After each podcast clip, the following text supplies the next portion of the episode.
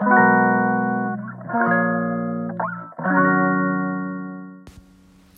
い皆さんこんにちは、えー、本日は、えー、ちょっとですね83回目の、えー、どんなビジネスもファンによって支えられているっていうえ、テーマでですねお話ししたところであのレターいただきましてあの初めてレターいただいたんですけどこれなんだこれはと思ってこの機能を知らなくてですねあのレターが届いてすごいあの嬉しくてびっくりしたんですけど、えっと、すごく励みになったので、えっと、ご紹介したいと思います。えっと、いつも聞いてます。ありがとうございます。お金って難しいですよね。やりがいのある仕事につながるまでは時間がかかりますが、えー、僕も発信しているので励みになりますということで、えっと、お便りをいただきました。いやーすごい嬉しいですね。こんな機能があるの私知らなくてですね、あの思わずググりました。なんだこれはと思ってあのあの匿名なんですね。どなたがあのあのこのレターをくださったのかわからないんですけど。あの私にこのような発見をと あの気づきを与えてくださってそしてですねあのあの大変温かいメッセージありがとうございます。えー、っとこれあのもし知らない方のためにこういう機能があるんだってことをですね私もあのググって調べましたのであの皆さんにもご紹介したいなと思ってちょっと収録させていただきます。えー、っとこれはあのラジオでいうですねあのメールやハガキとまあ同じような機能で匿名で、えー、この配信者に、えメッセージを送れる機能だそうです。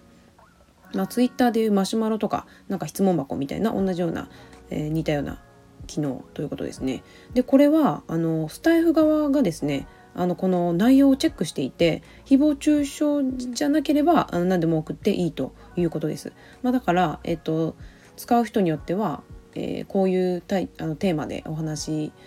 どういうテーマでお話ししてほしいですか？みたいな感じでこのテーマを募集したりなんか質問を募集したりとかいうふうに使われてるリスナーさんもあえっと配信者の方も多いみたいですね。うーん。へーって感じ。すごいですね。へえ。まあ、なのであの基本的にこういったあの温かいメッセージが届かないってことですね。誹謗中傷はあのもうあらかじめチェックされて届かないようになっているので、まあ、こういった応援のメッセージとか、まあ、質問とか、まあ、リクエストみたいな感じで、えっと、届いていくみたいですね。うん。いやすごい嬉しいです。私もちょっと今後ねなんかこういうあのレターっていう機能があるっていうのを初めて知ったので他の方にもちょっと送ってみようかなと思います。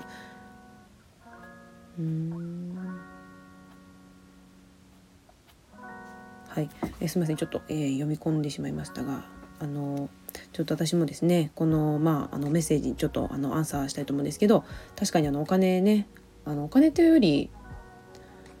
やっぱりなんか仕事とうんなんか自分の何て言うんですかね社社会にうん社会の仕事？ちょっと難しいですけど社会に評価してもらえるなんかこの自分自身がこのいただける対価がお金だと思うんですけどやっぱりそれをなんか自分のビジネスで表現していくっていうのはすごく難しいなと思ってます。えっ、ー、とメッセージくださった方もねなんかあのされてるのかなと発信されている発信されてる以外にもなんかスモールビジネスされてるのかな？なんかすごい方かもしれないんですけど あのなんかねあの私も頑張っていきたいと思いますのであの引き続き応援よろしくお願いします。はいメッセージありがとうございました。はいではまた。